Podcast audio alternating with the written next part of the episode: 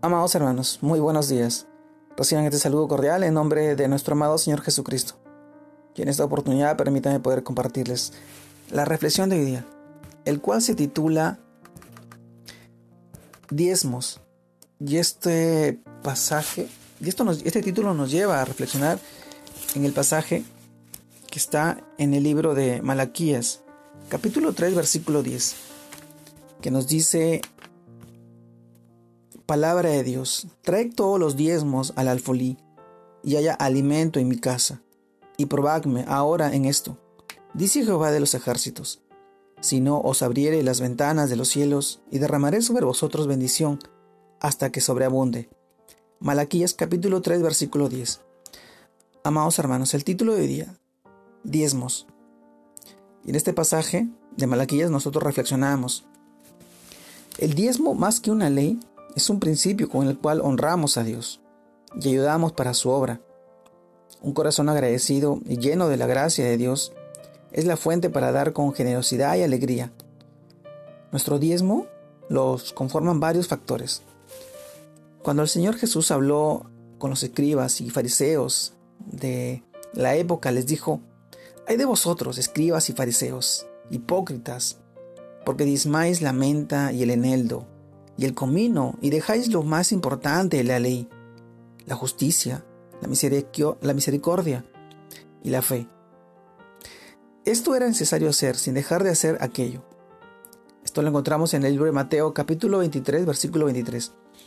Amados hermanos, Jesús enseñándonos que el diezmo no son solamente los frutos de la tierra, el ganado o cualquier otra fuente de ingresos o provisión Además de esto, es también importante que seamos misericordiosos con los demás, que actuemos con rectitud en toda situación y hacerlo siempre por fe y para fe. La palabra de Dios nos enseña que el dinero o recursos eh, recolectados de la iglesia, como dice el versículo de hoy, es para que haya provisión en la casa de Dios. Es decir, tener lo necesario para compartir con los, con los más necesitados y también para el sostenimiento de las personas que Dios ha llamado a pastorear a sus ovejas y a ser ministros del Evangelio. Fue la orden de nuestro Señor Jesús que los que anuncian el Evangelio vivan de él. Esto lo encontramos en el libro de 1 Corintios capítulo 9 versículo 13 al 14. Amados hermanos, la recompensa de Dios para este principio es, es desbordada. Él promete que abrirá las ventanas de los cielos y derramará su bendición hasta que abunde e incluso sobre, sobre con el propósito de nosotros también abundar sobre la buena obra de Dios. El que siembra escasamente, escasamente recogerá. Y el que siembra generosamente, generosamente también recogerá. Según de Corintios capítulo 9 versículo 6. Esto lo expresa la palabra de Dios. Lo ideal es que este acto lo realicemos con buena voluntad, con alegría, generosidad, no por exigencia, ni con tristeza, o tal vez por necesidad. Debe ser producto de nuestra fe, de confiar en que Dios es poderoso y fiel para proveer y multiplicar nuestro sustento, y también aumentar los frutos de nuestro correcto actuar.